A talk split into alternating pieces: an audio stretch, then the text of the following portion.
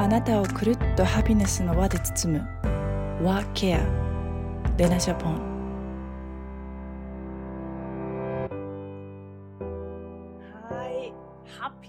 Happy Friday ということでね、ワーケア with レナ小さな幸せの見つけ方、母が娘のために作った Simple and Elegant スキンケアレナジャポンクリエイティブディレクターのカニセレナです。北欧をはじめ海外で出会ったユーモアな世界観、そしてあらゆるジャンルで活躍するゲストを通して、あなたをくるっとハピネスの輪で包む30分間、今日もね、一緒に小さな幸せを見つけていきましょう。ということで、今月も食べるビタミン D、サンディの誕生をね、記念して、太陽のように輝きながら生きるをね、テーマにしてお届けをしています。ね、サンディの幕開け予約販売も、なんとあと9日ということでね、もう先にね、召し上がっていただいている方は美味しすぎるとか、ナッツバターなのにこうまとわりつかないで食べやすいとか、疲れにくくなったなとか、ね、本当にね、大絶賛いただいていて、あの、このサンディちゃん、あの、11月にね、お届けますのでね、あのね、今朝も長野に行って、ちょっとサンディの準備をしてきたりとか、えー、してきました、えー、この冬からね、サンディ週間をぜひね、スタートさせていただいて、えー、冬でも元気に、え心には太陽さんさんで過ごしていただければなと思うのでね、最後までぜひぜひ応援よろしくお願いします。そしてね、まだ食べてみたいから買ってないっていう方は、実は来週、試食会があります。ね、これも詳しく後で、あの、インタビューの後で、えー、告知しますのでね、最後までお楽しみください。で本日のゲストはですね、本当に初めてお話しした際も、初めてではないんではないかっていうぐらいね、あの、なんでしょう、こう、意思が合うというか、本当にインターナショナルで育つと、こう、考え方がこう、マッチするのかなっていうぐらい、本当にこう、大きなお姉さんのような、そのかっこいい存在の方なんですが、えー、インターナショナル育ちでね、毒舌というか、まあ、オネストですよね。で、で、サバサバしているんだけれども、本当にあったかくて優しい投資家でね、2児のママで、そして今月ね、えー、国際的でボーダレスな視点からこそ、ポジティブなコミュニティサイト、ボンボヤージュの、えー、船長さんでもある、えー、池澤麻也さんをお呼びしてね、インターナショナルに生きていたからこそわかる日本の良さを、えー、良さとね、改善点を通して今日いろんな気づきがあるのではないかなと思います。では、お呼びしましょう。まやさん。こんにちは。よろしくお願いします。ます。見てくださいよ、この華やかな。ピンク、ピンク。ピンク ねあの、この優しい雰囲気、そして毒舌な感じ、このギャップが、ね。辛口よ、辛口。っていうんですかね。まあ、オネストですよね。うん、あの正直っていうことでね。はい、あの なかなかいないなと思いながらすごくこう気持ちがすっきりする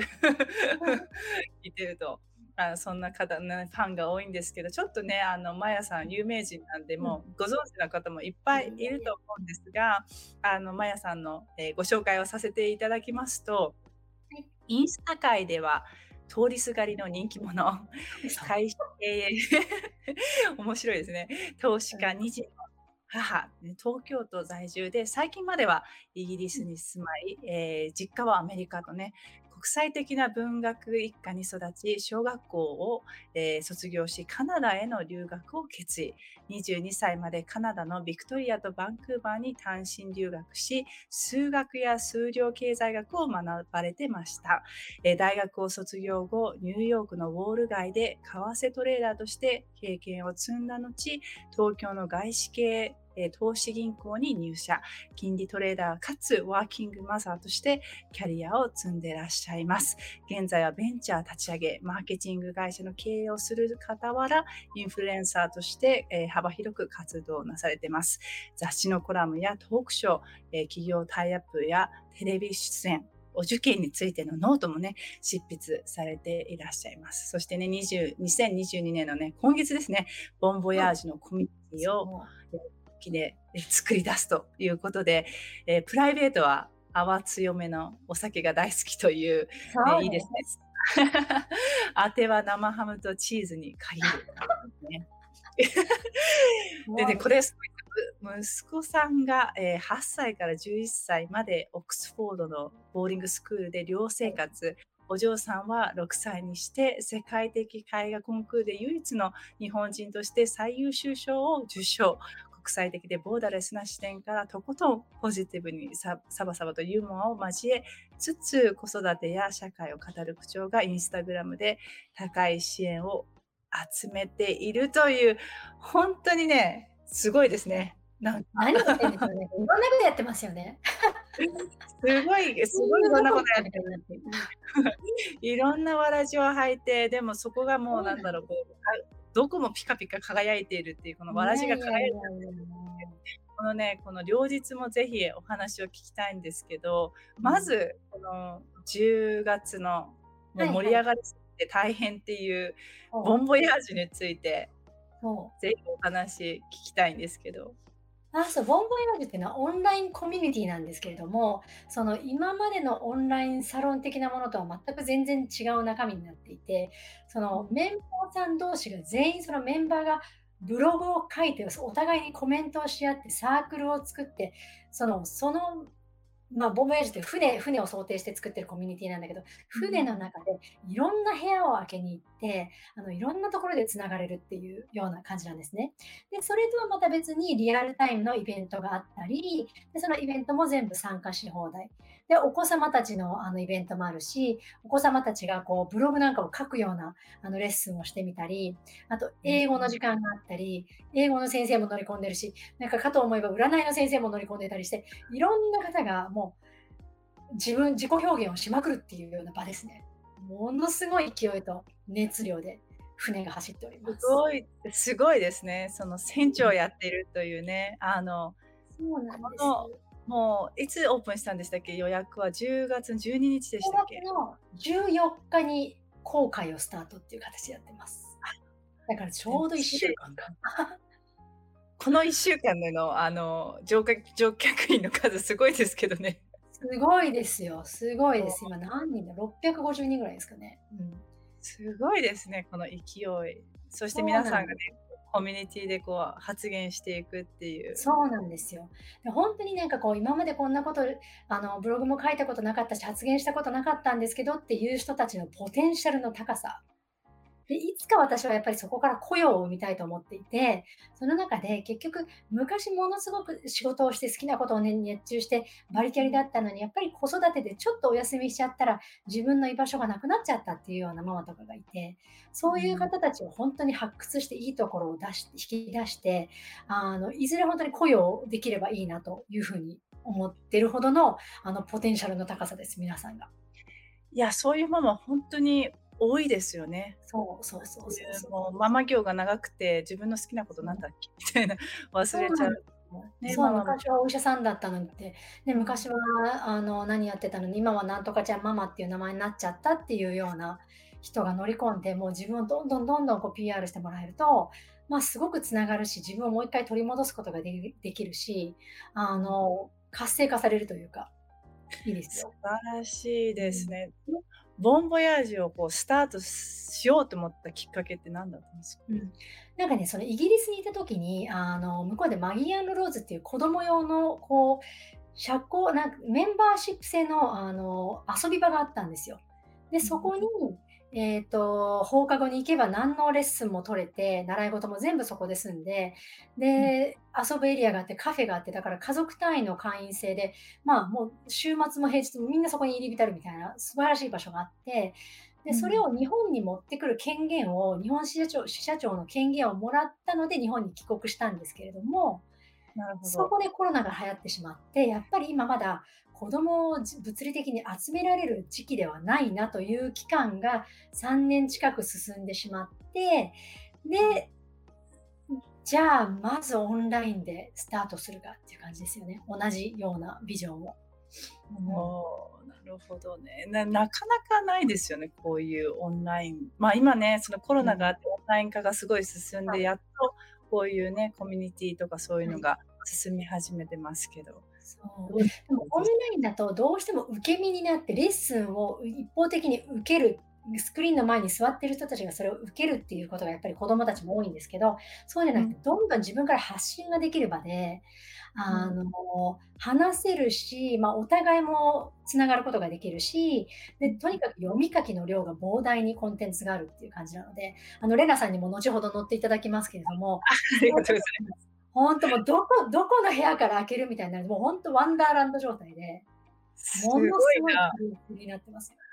え、今でもその入りたいって乗車したいっていう人は乗車できるんですか、はい、できないです。今もう一回、ちょっと一回も港を出ましたという表示になってます。なるほど。港も行ってらっしゃい、ボンボイラージ。でちょっとこういろいろあのワークショップとかに参加するとあのパスポートにスタンプを貯めるようにスタンプが溜まっていくんですね。私からもあのあげることができるし。でそのそのスタンプがたくさん溜ま溜まったらまた何かそれを使えるようにしようかなとも考えていてこうやっぱ全部がこうすごくワクワクするようなコンセプトで、うん、なんかデザインも全部作ってるしあの面白いですよ。中に入ってもらうと。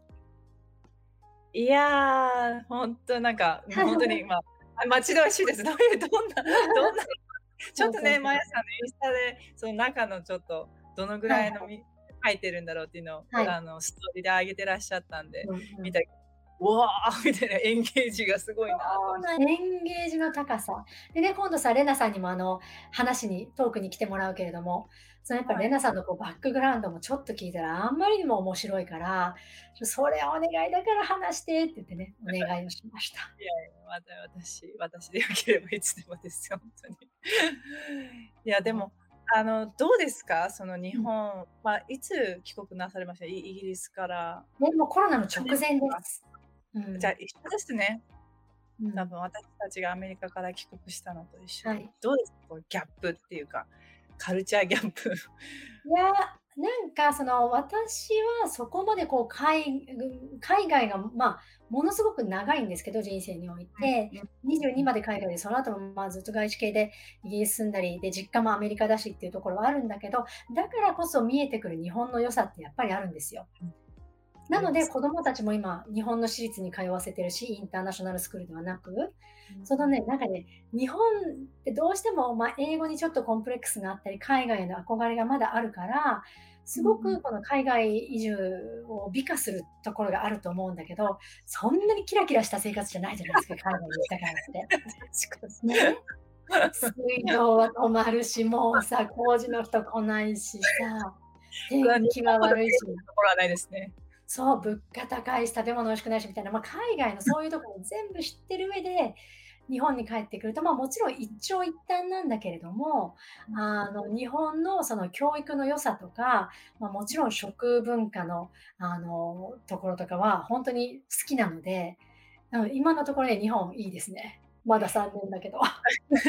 心地よいですよね。そうですね。うん。時々ね、ちょっと暴れたくなるような、もう、ちょっと窮屈になる時もあるんですけど、例えば今のもうマスクのこととかさ、あそうですね。あの、そうです。そういうのはちょっともう、うん、もういいんじゃないのって思うことはいっぱいあるけど、でもそれ以外に関しては、なんか日本の良さをすごい感じることも多いです。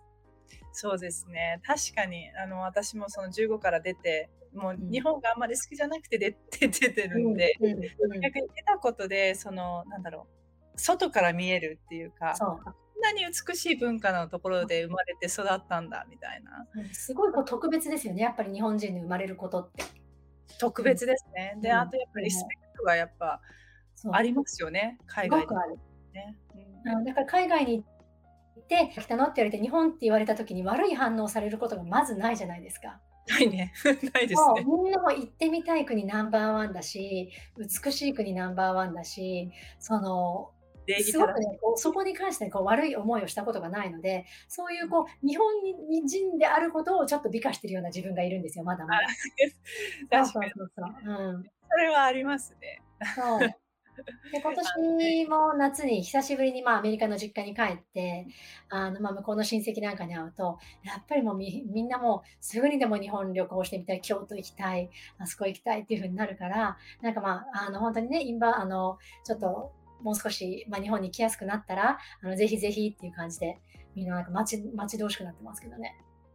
なんかこう善がありますもんね。こう来た時にちょっとそうそうそうそうというかこう、うんか芯が通るというか、うん、でも逆に、うん、どうぞどうぞどうぞ。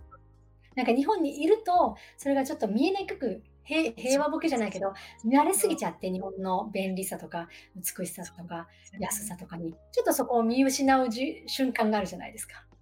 ありますね。うん。で、それは本当に思います。なんかやっぱりこう、日本に帰ってきて、まあうん。皆さん頑張ってるんだけど、こうちょっとエネルギーがこう、なんだ、停滞してるといううか、活発的じゃないというか、うん。そこはどこにあるんだろうっていうふうに思った時に。やっぱりこう。なんだこう、まあもともとね、アグレッシブな人種ではないのうで、ん。あれですけど、こう、こうじ自分で、まあ、特にあの これ言ったらお若い人に怒られそうですけど、うん。あの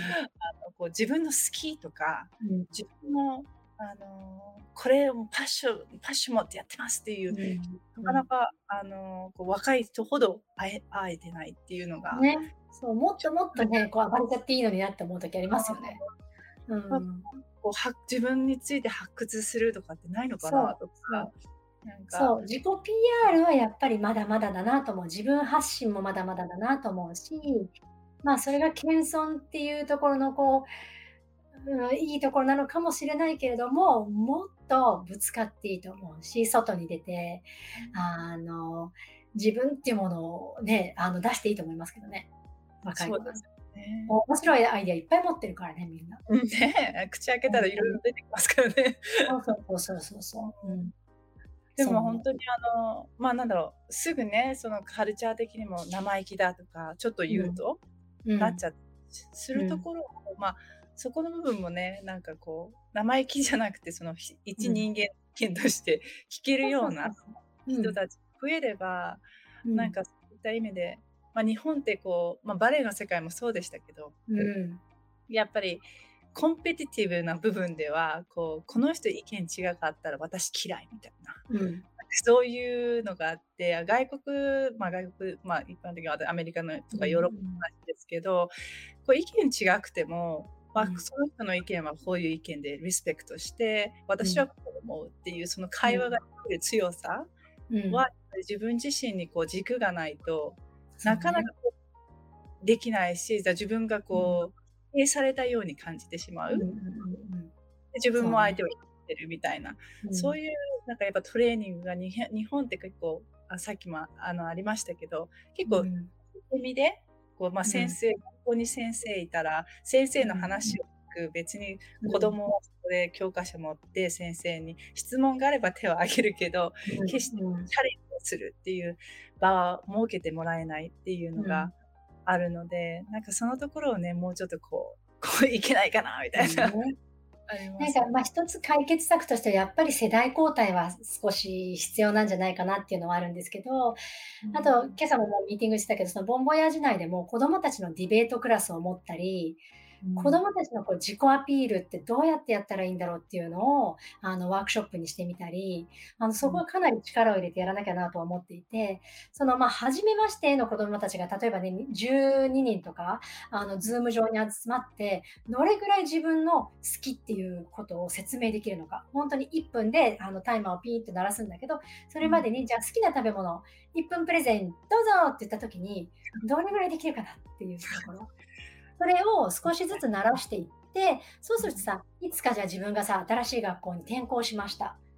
言った時に、じゃあみんなの前で自己紹介してくださいって言われた時に、もじもじしないで、うん。私はなんとかですっていうふうに言えるわけですよ。目をうん。見て。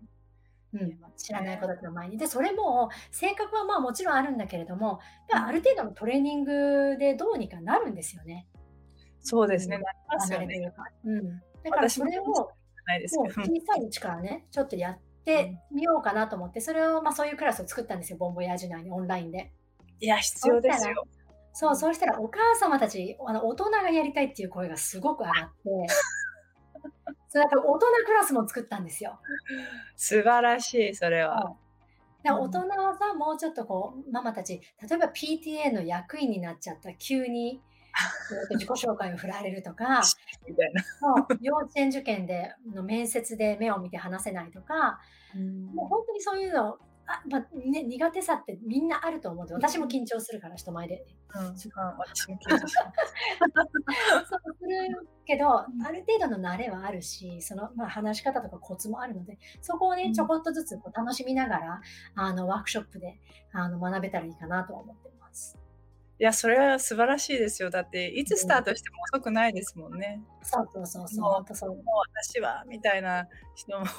いつやっても、もちろんね、ちっちゃい時からやってる方がもう身についてて、うん、それが大きくなった時に、あの、何、こう、味方になって、強さになってますけど、うん、だって私だってバレエずっとやってて体で話してたのに、急にこう話す番組とか持つとかって、うん、自分の中では想像できなかったですけど、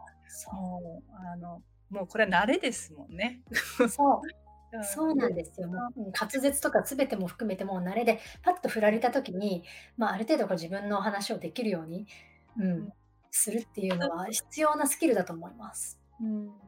あとやっぱりなんか興味を持つとか、うん、いろんなことに興味を持つっていうそのドアは自分で開けてあげるっていう習慣づけっていうのがすごく大切なんじゃないかなってそうじゃないとこう話さ振られても話題が例えばその、ママたちだったらママたちの悪口とかそう。いうところなんですよね。あの自分のそのノレッジをシェアできないとやっぱりそこは人としてつまらなくなっていくというか。うんそれでなんかね、自分のこう経歴自慢とかではなくって、でもやっぱり自分が得意なもの、自分の今までの生き方みたいなところをさっと話せると、相手ともこう通ずるところがあるじゃないですか。うん、ありますね。だからレナさんと私なんかもこの間初めてお話をさせていただいて、まあ、バックグラウンド、こう背景ですごく共通する部分がパパパパパッとつながったりすると、その後まあもう一歩こう深く知り合えるというか、でそこのこうクリッキングが早いんですよね。こう、お互いに話せた方が自分のことが。そうですね。うん、と思うんですよ。ね、いや、それはもうお互い楽になりますし、楽しくなるし、っていうの大事ですよね。だからそういうのを Zoom でその場で初めて会った人たちと一緒にやる、何の共通点ももしかしたらないかもしれない。だけどその人たちとどうやって共通点を見つけて、こう大人としてちゃんとした会話ができて、まあ、クリックするポイントを探せるかっていうのは、あの、まあ、身につけておいて絶対に損はないスキルだから、うん、そこはね、そう、ちょっとプロの先生、プロの先生、あの、まあ、プレゼンとかをもう何百とこなしているようなあの起業家の方を入れてやってみようと思います。わあ、それは受けたいですね。相手に興味持つっていうことがまずワンステップですよね。いや、本当そうですね。でどうしてもママたちって自分の子供のことの話がにメインになっちゃうからではなくて、ね、私は娘さやだけどさやちゃんのママではなくて私はマヤだからっていうところを一回グッと戻して、うん、ママ同士っていうかそのもう一女性だって私とレナさんだってママ同士だけど、うん、ママ同士の会話ってしたことないじゃないですか。でそうなの。自分の本心で自分のことを話してほしいと思う。いや、それは大事ですね。ね。でも、ね、いや、でも本当そのこの道ね、もう今、今ちょっともう、あの、うん、港去ってしまいましたけど、またオープンしたら ね、ぜひ、ね、もう興味あるっていう方は、ね、1ヶ月、いくらでしたっけ？すごいリーズナブル。そう、5000円で全部取り放題なんですよ、中のもの。すごいですよね。子供チャレンジよりも安くないかっていうぐらい。うん、そう、だからもう先生たちもちょっとどんどん増やさなきゃいけないし、まあそのね、人数が乗ってくださる人数が多くなれば多くなるほどそのその人たちを全員こう、まあ、満足させるような何かをこう提供するのが難しくなっていくので、だけれどもそこができるんじゃないかなっていうのが今のこう挑戦しどころですね。いやかっこいいですね。前探してきますね。でもね、これあの厳しいところを言うと、その、うん、まあ人の悪口言ったりとか、ポジティブじゃない人は、あの海の海のあの中でもこうポイってされるので気をつけてください。ちゃんとパトロールしててあの社員が。で例えばまあ一つ私が定めたルールだとお受験の話はあのサークル内ではしない。お受験サークルは作らないしそこの情報交換はしないとか。でそれっていろんな方向に行っちゃうわけですよね。あの良くないこう感情が生まれやすい場所ではあるかなと思うので、それはまあこちらからの一方的に発信させてもらって、他は、まあでも同じですよ、どこの社会でも。相手に優しく、相手の言うことをちゃんと聞いて、精神性精神性を持ってあの接すると。うん。でもね、なんかインスタとかフェイスブックも私すごくいいなと思うのは、いいねボタンしかないじゃないですか。YouTube はこれがあるけど。そうでこれがない世界が、まあ本当にね、コミュニティ内でできたらいいのかなと思うんですよ。で、これがもしこういう人が出てきても、それはみんなで、いやいや、ちょっと待って、そうじゃないんじゃないの？って言って、もうちょっと優しい気持ちでいこうみたいな、ね、ことになれるといいかなと思って。うんいいですね。絶対お互い成長し合えるコミュニティ間違いないですね。そうで昨日一人ブログを書いてくださった方があの今乳がんの闘病中ですっていうのを挙げてくださって、やっぱそこそういうのを挙げてくれるとさ、まあ、見知らぬまだまあねコミュニティ同じコミュニティ入って1週間ぐらいの人たちがあのじゃあもう治った時には会期祝いみんなでしましょうみたいになってさ頑張ってねっていうふうになるわけですよ。なんか本当にそういうのが多分あの良かったなと思う瞬間ですよね。初めて、はい、鳥肌立ちましたよ。この人もそこでこうカミングアウトじゃないけれどもそれを書くってすごく勇気がいることだし、うん、うん、でそれをみんなで支えるみんながコメントしてみんながそこに「いいね」を押しまくるっていうそのなんかこうやっぱりそれがインスタみたいにこうバッとあんまり広がりすぎた場所ではなかなかできなくてこの中の仲間だからこそクルーだからこそっていうもうすでにボンディングができてるんですよね。それがあの面白いです。うん、それはオンラインでなかなかできない絆ですよね。そうそう、面白いですよ、本当に。シンガポールの方もいるし、熊本の方もいるし、もういろんなところの方がいろんな時間でつながるわけですよ。うん、いいですね。それは、うん、もうね、オープンしたらぜひ乗車してください、みんな。そうですね、そうします、ね。でもあるのでね。あの結構揺れるんですけどね、船ね。頑張ってください、ね。いろんな方向行くんですけどね。いろんな方向行ってもね、それもまたね、楽しいと思ってね、チャレンジだと思ってやれるように大きなあの心を持って、皆さん。で今日ちょうどまやさんのポストって、あの娘さやさんにじゃないけれどもそうケーキをプレゼントしたっていうポスト見て、うん、でみんなあれはもう泣けましたね。なんか、なんかね、私そんなにね、狙って書いたつもりじゃなかったの。うちにとっては当たり前のことで、結構頻繁に、こう、お祝いをするんですよ。ちっちゃいお祝いを。それ大ね、皆さんね見てない方いらしたらあれなんですけどそのどうしてそのケーキをプレゼントしたお祝いをしたかっていうとさやちゃんはまあ小柄でねあのフィジカルにはあんまり得意じゃない方だけれどもそのなんですよ走る競争のコンペティションに応募したんでしたっけ？リレーの選手にね、立候補したの、ものすごい遅い。クラスで2番目ぐらいで遅いのに、リレーの選手に運動会の立候補して、まあもちろん初回敗敗で負けてしまって、でもそれを、ま、全然苦ともしてないというか、まずなんで立候補するのってみんな一瞬思うわけですよ。だけどそこにやって、しかも勝つ気満々だったの。よし、行くぞみたいな感じ。勝つぞみたいな感じだけどみんな周りはえ？ってなってるんだけどそれでも言って全力で走ってでそれをまたクラスのみんなが応援してくれてで帰ってきて負けちゃったってなんかちょっと涙目で笑いながら言ってるのを見て私とかそのまあ6歳さやの6歳上のお兄ちゃんとかがよく頑張ってお祝いしようって言ってこっそりケーキを買ってきた。なんか素敵ですよ本当にそれは。なんかまずこんな結構大きいサイズしかなくて、その日急にだったから、午後サイズのチョコレートケーキがまだ冷蔵庫に入ってる。美味しそうなケーキでしたけど、そうそうそうそう。そう今日も食べよう。だからその、ね、結果がダメだったからじゃなくて、やっぱりそこに向かう過程が、もうその結果以上に私たちにとっては、ありがたかったし、あの、尊敬に値することだったから、彼女の行動で。もうそれはもうケーキでも何でもっていう感じかな。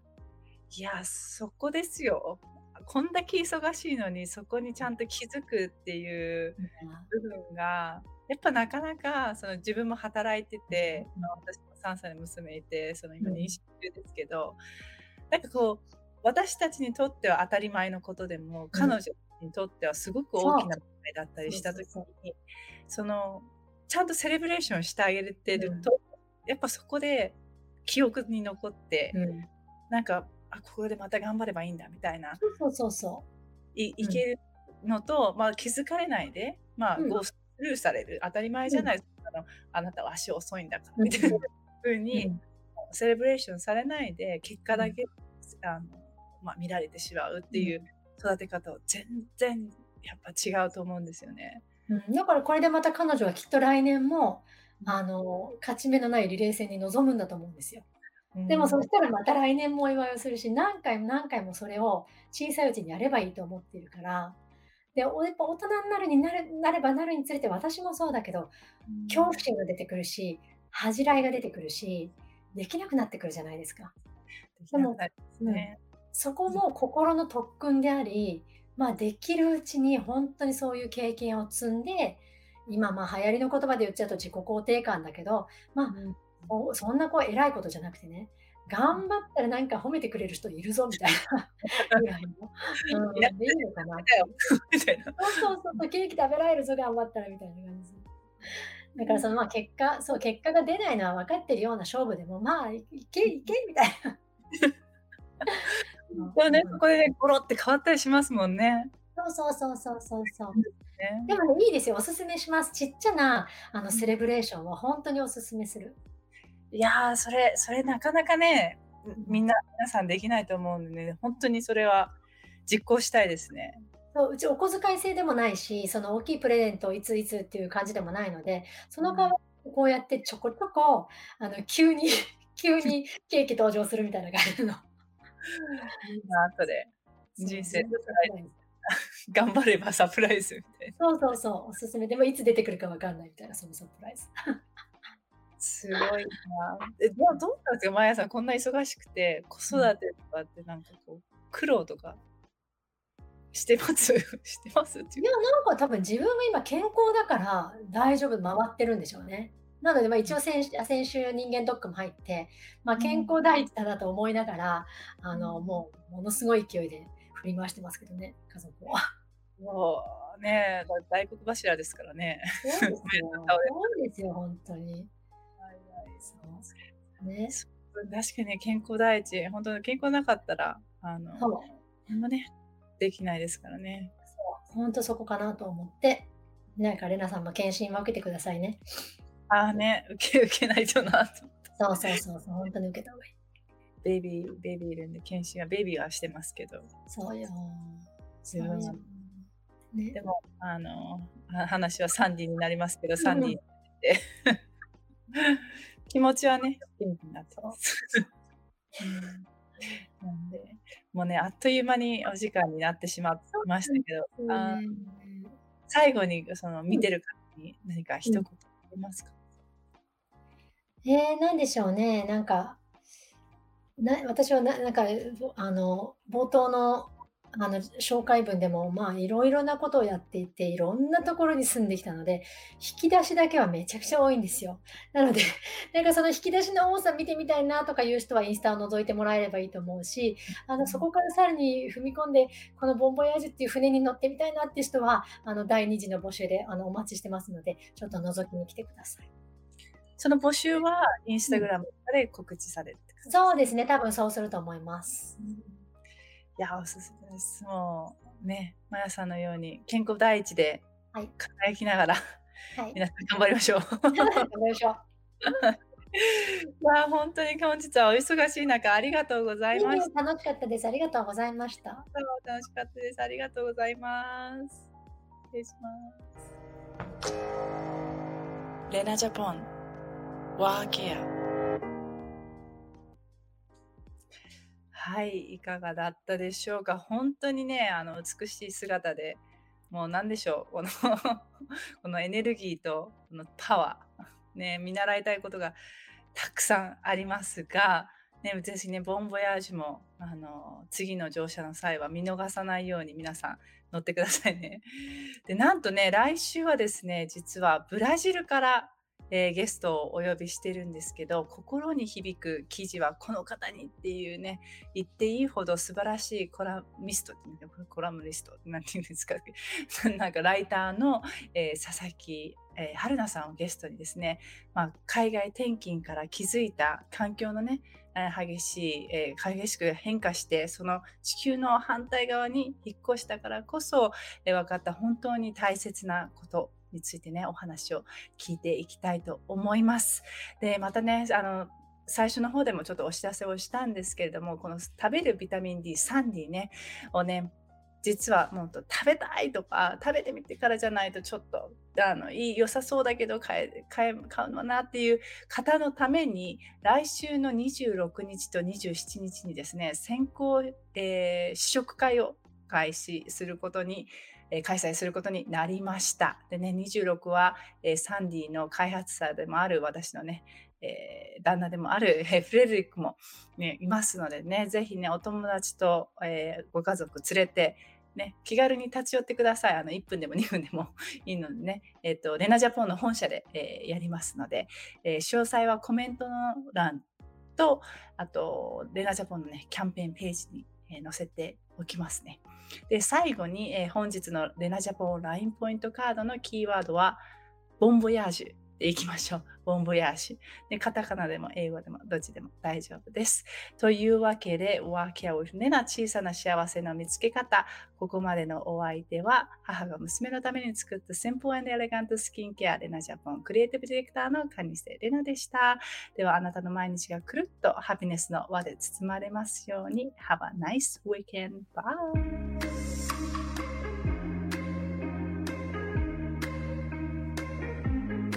いてくれてありがとうございました。ぜひ購読、シェア、いいねしてくれたら嬉しいです。Love yourself. See you soon.